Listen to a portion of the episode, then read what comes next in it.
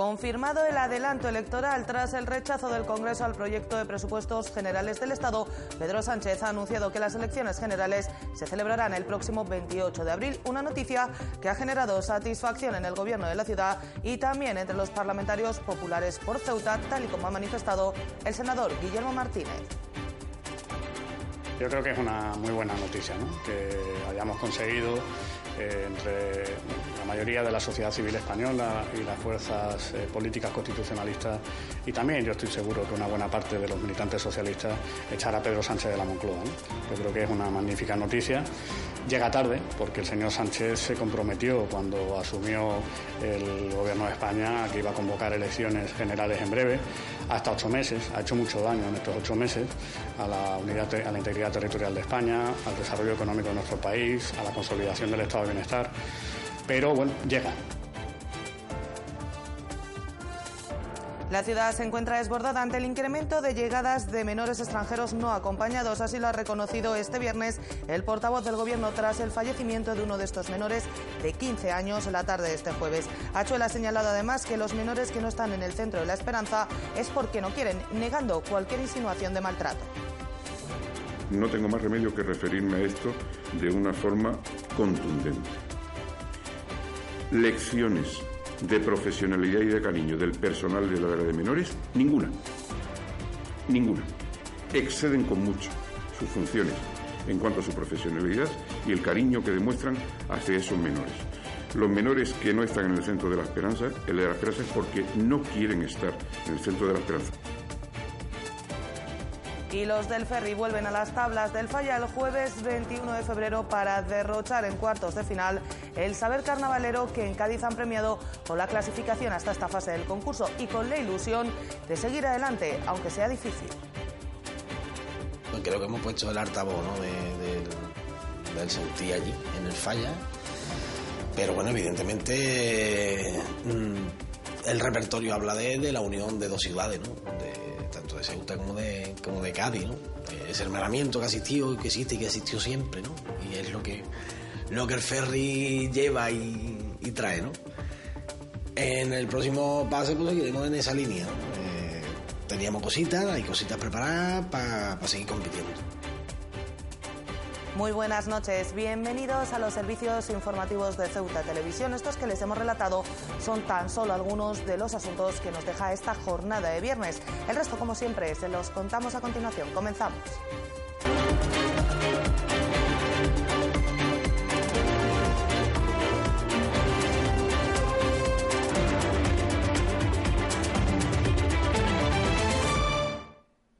Es nuestro primer asunto del día. El presidente del Gobierno ha anunciado este viernes el adelanto de las elecciones generales. Los españoles volverán a las urnas el próximo 28 de abril, apenas un mes antes de las elecciones autonómicas y europeas previstas para el 26 de mayo. Durante su intervención, Pedro Sánchez ha hecho un repaso a las acciones desarrolladas por su Gobierno durante sus apenas ocho meses de actuación y ha recordado que la moción de censura constructiva es un instrumento que recoge la Constitución española y cuyo espíritu se ha respetado. El presidente del Gobierno, Pedro Sánchez, ha anunciado este viernes el adelanto de las elecciones generales después de que esta misma semana la mayoría del Congreso haya echado atrás su proyecto de presupuestos generales del Estado. Los nuevos comicios que harán volver a los españoles a las urnas por tercera vez en tres años tendrán lugar el próximo 28 de abril, apenas un mes antes de las elecciones autonómicas y europeas. Durante la intervención en la que ha anunciado la convocatoria de estos comicios, el todavía presidente del Gobierno ha acusado de deslealtad con el Estado a la oposición conservadora, acusándola además de bloquear leyes muy importantes para los intereses de la ciudadanía, respondiendo solo a sus propios intereses. Especialmente grave le ha parecido a Sánchez el bloqueo del proyecto de presupuestos generales del Estado, el más social de los últimos siete años, ha insistido, motivo por el que este mismo viernes ha optado por el adelanto electoral para que sean los españoles los que hagan seguir avanzando al país. Respecto a las críticas recibidas durante los últimos ocho meses a la legitimidad de su gobierno, Sánchez ha recordado que lo que recoge la Constitución española es un proceso de moción de censura constructiva cuyo espíritu se ha respetado en todo momento. A partir de ahora se inicia la cuenta atrás hacia la primera de las dos campañas electorales que viviremos la próxima primavera con muchos interrogantes en el horizonte, unos interrogantes que quedarán resueltos el próximo 28 de abril.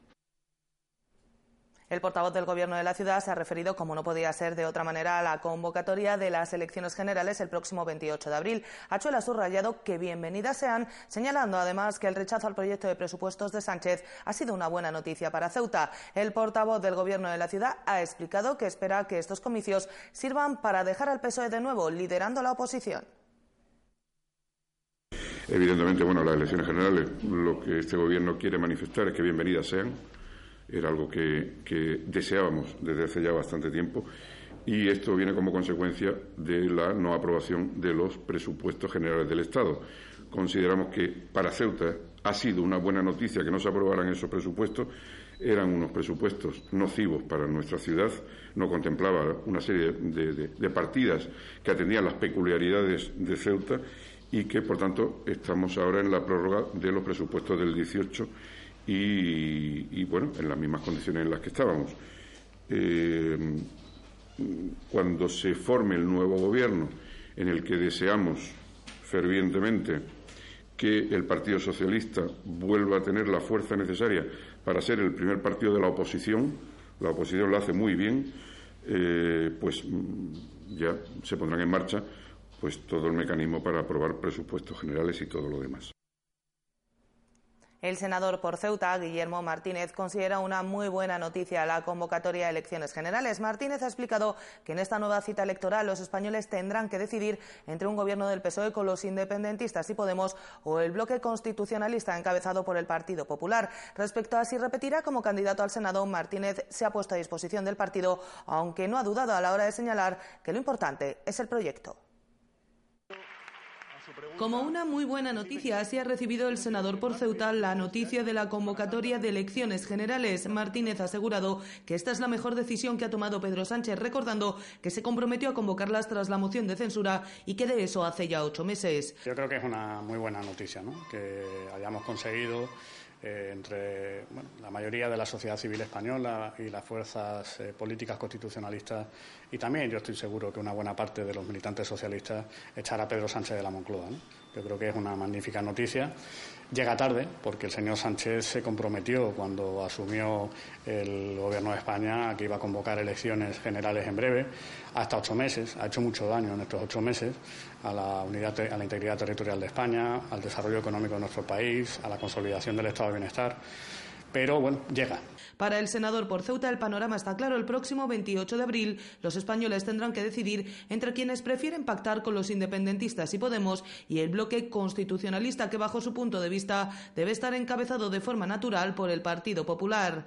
Yo creo que esas son las dos opciones. Decía esta mañana el presidente nacional que entre eh, los que negocian con Torra o los que intentan aplicar el 155. Bueno, pues esa es eh, la disyuntiva a la que se van a someter los españoles el 28 de abril. Yo creo, francamente, que las dos opciones que hay son o el bloque de Partido Socialista, Independentistas y Podemos o el bloque de Partido Popular y otras formaciones políticas de centro derecha. Respecto a si repetirá como candidato al Senado en los próximos comicios, Guillermo Martínez se ha mostrado prudente, señalando que está a disposición del partido, pero poniendo de manifiesto que lo que verdaderamente importa es la existencia de un proyecto y de un líder nacional, Pablo Casado, preparado para dirigir el gobierno de España. Yo estoy a disposición del partido, como lo he estado siempre, ¿no? Entonces tendrá que ser el, partido y en particular el presidente de la ciudad, el presidente del partido, el que eh, decida o no apostar. Eh, evidentemente estoy a disposición, pero lo importante no es quién se presente eh, por Ceuta, lo importante es que tenemos un candidato a ser presidente del gobierno de España, que es Pablo Casado, y que que ese es eh, el, mejor eh, valor o, es el, principal baluarte de nuestra formación política. Los que vayan sumando en las distintas provincias para obtener eh, esos votos necesarios para volver a recuperar el Gobierno de España y volver a poner al Partido Popular en la Moscloa, yo creo que es accesorio. Y Mohamed Ali ha lanzado una oferta sin condiciones para apoyar al PSOE de cara a las elecciones generales del 28 de abril para que la izquierda pueda conquistar la representación en Congreso y Senado a la derecha en unos momentos donde aparece fracturada en tres bloques. Una oferta de diálogo que considera que marcará también las autonómicas de mayo y en la que pide al resto de formaciones de izquierda, como Podemos, Izquierda Unida o MDIC, que se sumen. El portavoz de Caballas, Mohamed Ali, considera que el momento que vivimos supone una oportunidad histórica para que la izquierda desplace a la derecha en la representación nacional de cara a las próximas elecciones generales. estas elecciones, y fíjese lo que le voy a decir, son las primeras elecciones en años en donde la izquierda en Ceuta puede ganar el diputado de los senadores. Tenemos una derecha muy dividida, va a haber tres opciones de derecha, PP, Ciudadanos y Vox, y lo que tiene que hacer la, la izquierda es unirse. Ali ha lanzado un guante sin condiciones para que sea el PSOE quien capitalice el voto de izquierdas con que se sienten a hablar. A su juicio, el bloque de la derecha se ha fracturado en tres partidos, por lo que si todos los grupos progresistas, como me dice Podemos, Izquierda Unida y Caballas, apoyan a los socialistas, podrían alzarse con una victoria. Ofrecimiento sincero de unidad, sin condiciones. Repito, planteando que el PSOE pueda capitalizar esa unidad de izquierda. A partir de ahí dependerá no solo del PSOE, sino del resto de formaciones progresistas, Podemos, Izquierda Unida, el MDIC, que cada uno se pronuncie, pues yo creo que hoy por hoy realmente se puede pelear con la derecha.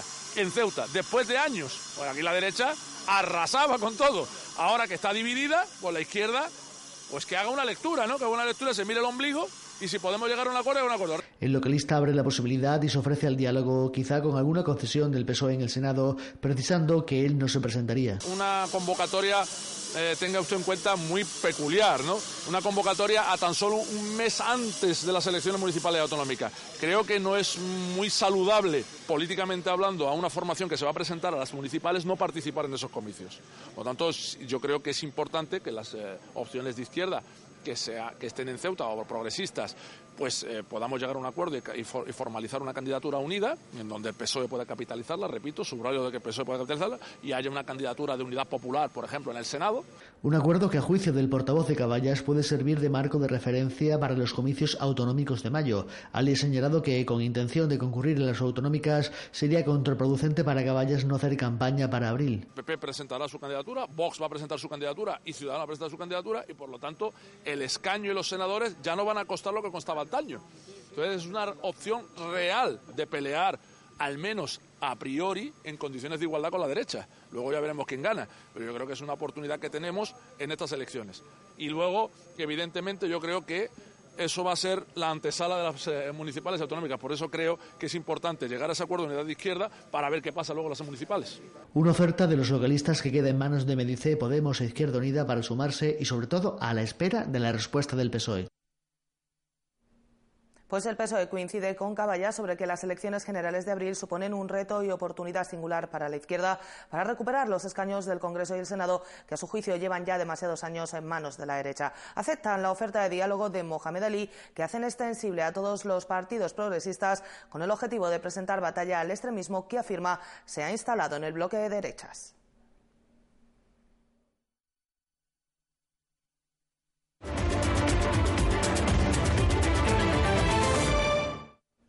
El Gobierno de la ciudad ha ofrecido a los familiares de Vanessa Martín la atención del Colegio de Psicólogos para gestionar la actual situación de estrés por la que están atravesando. Así lo ha explicado el portavoz del Gobierno, que ha asegurado que la ciudad se ha puesto a su disposición, trasladándole toda su solidaridad y su cariño. Achuel ha explicado lo necesaria que es esta atención psicológica en estos momentos tan complicados.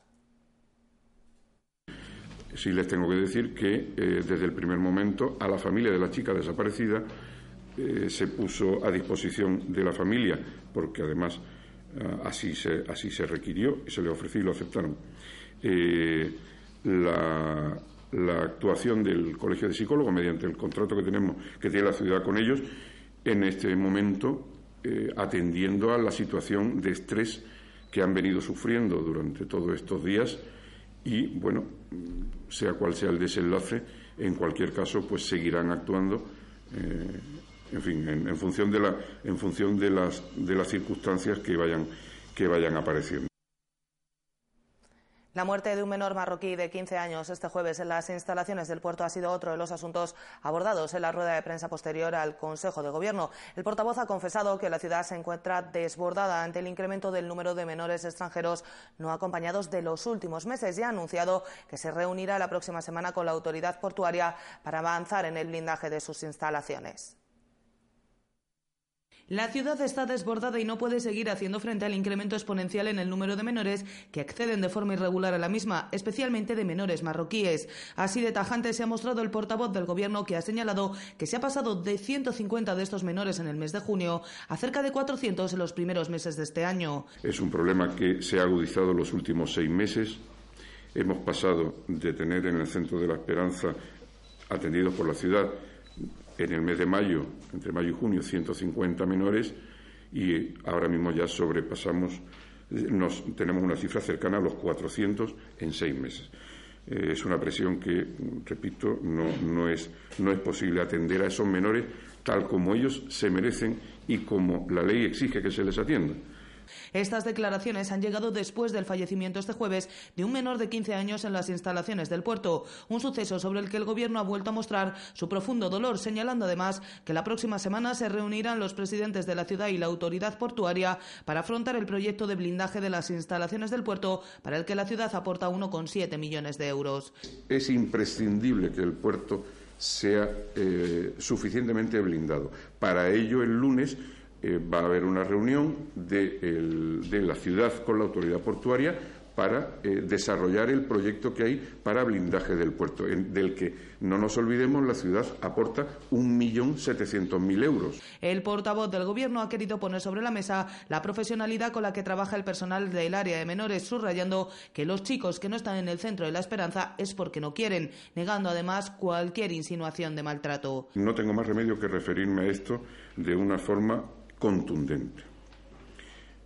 Lecciones de profesionalidad y de cariño del personal de la área de menores, ninguna. Ninguna. Exceden con mucho sus funciones en cuanto a su profesionalidad y el cariño que demuestran hacia esos menores.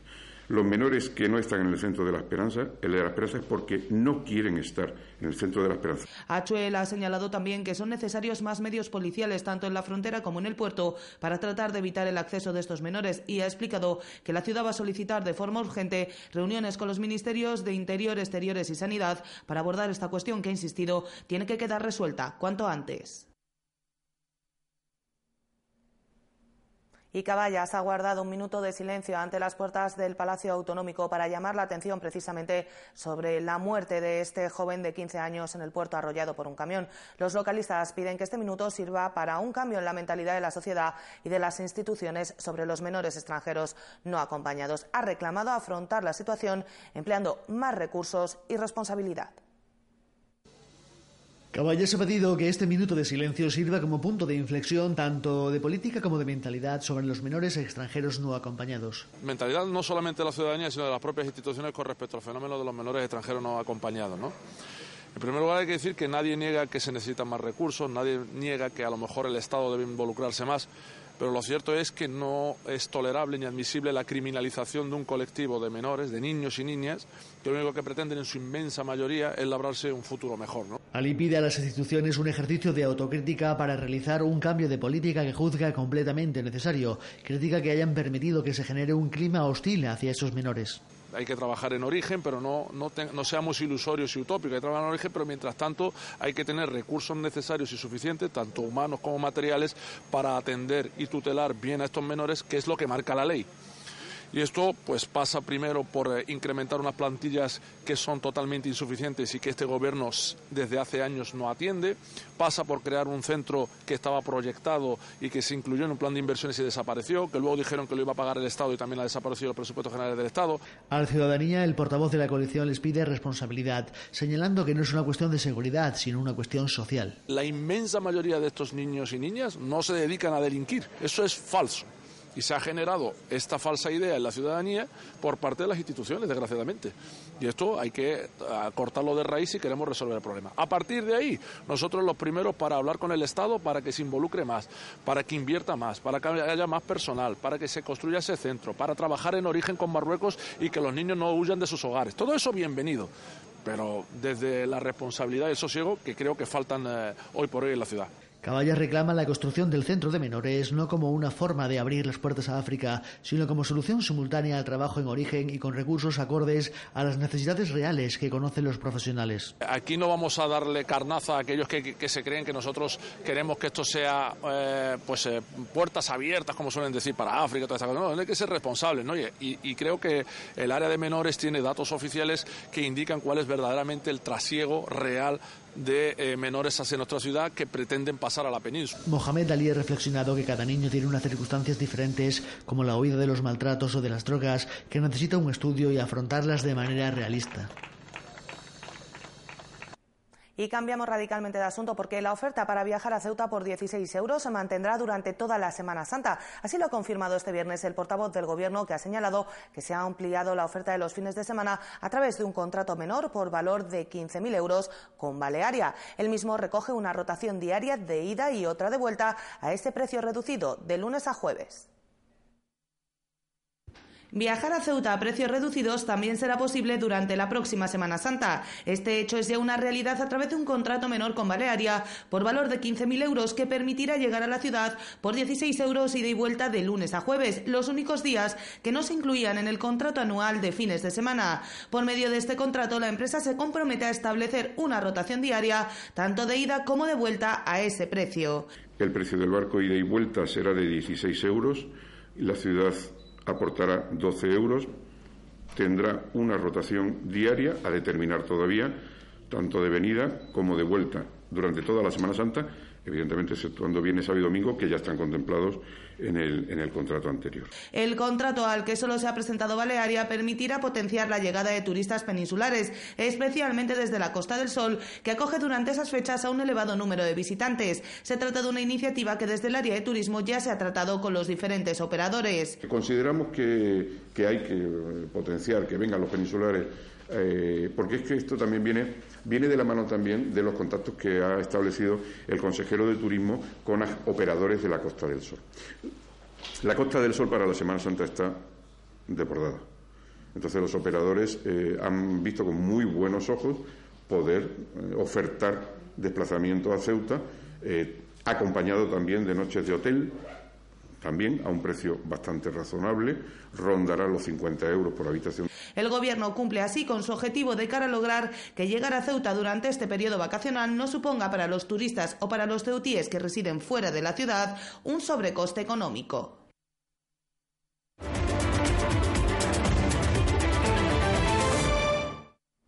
El equipo de básica de vehículos del Instituto Almina afronta la próxima participación en la sexta edición de la Hyperbaric Challenge, el campeonato de España de vehículos de inercia, tras haber superado el corte del plan de viabilidad que se presentó la pasada semana. Una fase que han superado con muy buena valoración y que les amerita para acudir a Burgos en junio a competir defendiendo los colores de Ceuta. Nos vamos a Burgos. Con esta frase tan elocuente afronta el equipo de básica de vehículos del Instituto Almina la próxima participación en la sexta edición de la Hyperbaric Challenge. Los vehículos de inercia son vehículos, como su nombre indica, que no disponen de propulsión ningún motor y solamente se basan de la, caída de, que tienen, por ejemplo, en este caso se tira de, un monasterio y lo que hace es recorrer eh, un circuito de unos 4 kilómetros eh, de caída.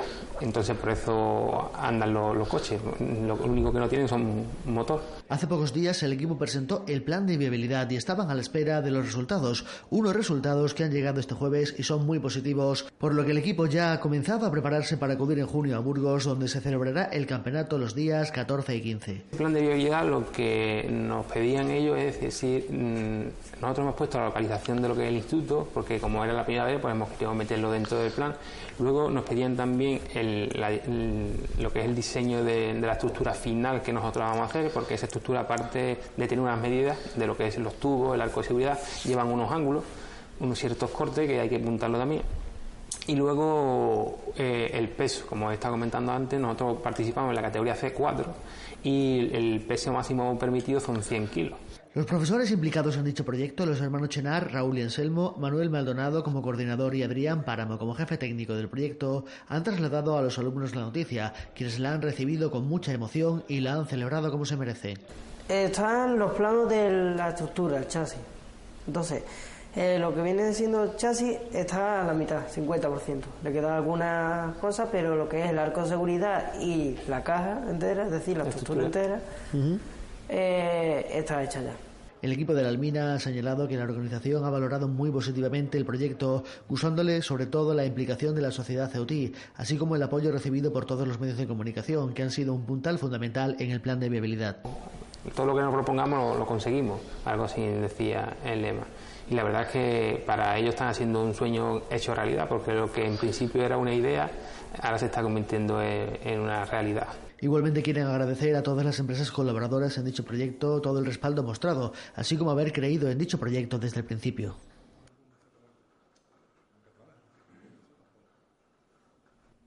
Y la buena noticia del día, los del Ferry volverán el 21 de febrero, jueves, a Azar para Cádiz para competir en los cuartos del final del concurso de agrupaciones del Carnaval, un año con 71 comparsas, donde los de Perico Escámez y José Mi Romero ya están entre los 19 mejores, con ilusión por seguir compitiendo con esas letras que unen dos ciudades hermanas como lo hace el Ferry.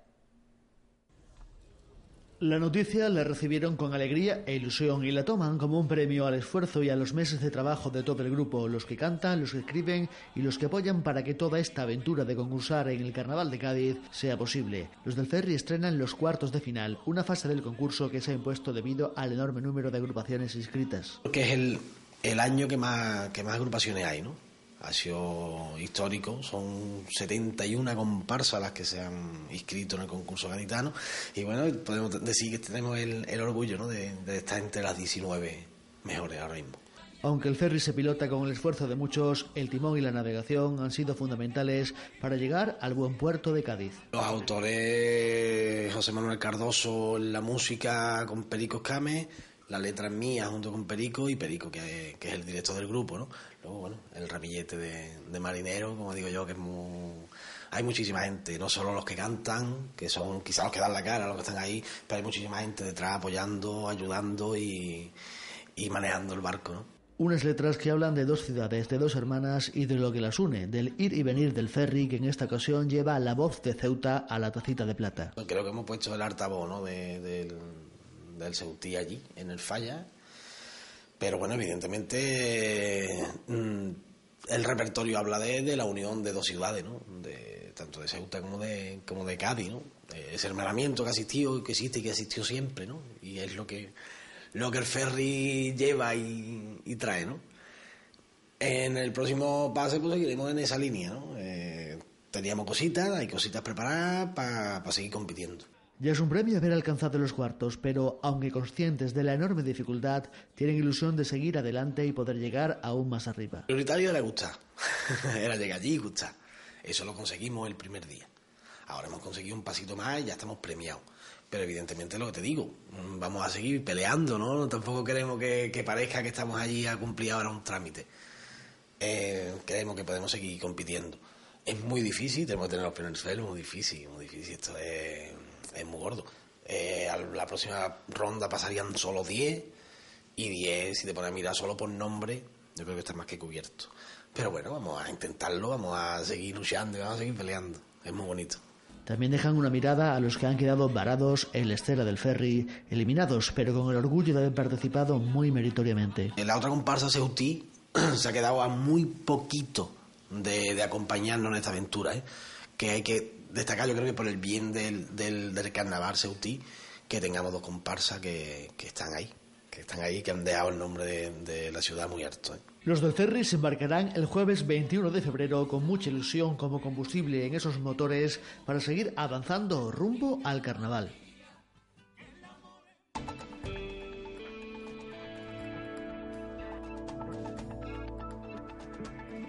Y vamos ya con la información del tiempo para este fin de semana. Comenzamos con la jornada del sábado en la que, como ven, el panorama va a ser muy similar al de los últimos días. Cielos cubiertos con una pequeñísima posibilidad de precipitaciones, especialmente por la mañana. Eso sí, serían débiles y ocasionales. Las temperaturas sin cambios, mínima de 14 grados, máxima de 18. El viento soplará de levante fuerte como en las últimas horas, aunque se espera que vaya disminuyendo a lo largo de la tarde. Para la jornada del domingo, más de lo mismo, cielos cubiertos con alguna posibilidad de precipitaciones débiles y ocasionales. Las temperaturas mínimas se mantienen en torno a los 14 grados, las máximas bajan un poco, se quedan en torno a los 17, el viento seguirá soplando de levante. Y el número premiado en el sorteo de la Cruz Roja de hoy ha sido el 778